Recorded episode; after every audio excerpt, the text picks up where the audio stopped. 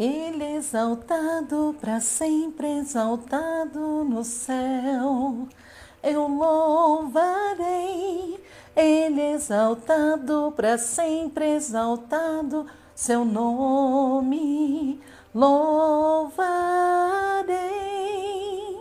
Ele é o Senhor, sua verdade vai sempre reinar. E assim nós começamos o capítulo 57 de Salmos, que diz exatamente isso. Então, aqui nesse contexto, Davi sai de Gate e agora se esconde na caverna de Adulão. Logo após, ele sai e vai para uma outra caverna. Davi sabia que é melhor fazer a vontade de Deus numa caverna do que estar fora da sua vontade num palácio. Todo dia é dia de louvar ao Senhor. Todo dia é dia de exaltar o seu santo nome, por isso adore todos os dias. No capítulo 58, fala sobre a liderança. A liderança que ocupava cargos elevados, mas eles só faziam o que lhes favorecia, eles não eram capazes de pensar no povo e nem de pensar nas leis do Senhor. Eles nasceram em pecado, assim como nós, mas nunca buscaram a Deus a fim de trabalhar essa natureza pecaminosa. Aliás, foi por isso que Deus precisou instituir autoridades, governo, a lei, pois sem ela a sociedade seria um caos. No capítulo 59, nós vemos aqui a obsessão de Saul em matar Davi. Ele deixa de lado todas as suas obrigações e responsabilidade, deixando assim a nação muito vulnerável. E Davi termina dizendo sobre as misericórdias do Senhor a cada manhã.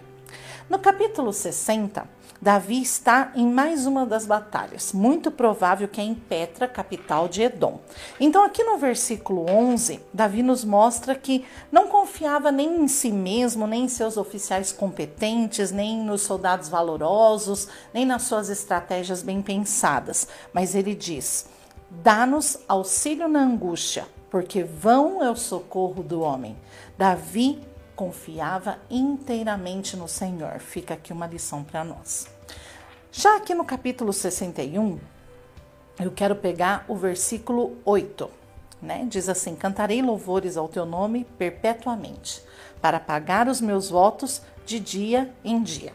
Que votos seriam esses? Clamar, obedecer e cantar louvores dia após dia. Davi fazia votos com o Senhor. Esse é o tipo de voto que Deus se agrada. Você também faz votos ao Senhor? Consegue cumprir todos eles? Pense nisso. No capítulo 62, eu quero me apropriar do versículo 11, que diz assim: Deus falou uma vez, duas vezes eu ouvi que o poder pertence a Deus. Muito interessante essa expressão, né? Ela é uma expressão hebraica que quer dizer várias vezes foi dito a mesma coisa, repetidamente foi dito isso. E o que, que está sendo dito tantas vezes? A força e a bondade de Deus são suficientes para todas as crises da vida, pois estamos na mão de um Deus cujo amor onipotente jamais pode falhar. Descanse nesse amor, faça parte sabe, da, da, do teu dia a dia. Faça esse amor fazer parte da tua vida, do teu dia a dia, de como você exerce as tuas funções. Faça esse amor ser presente sempre.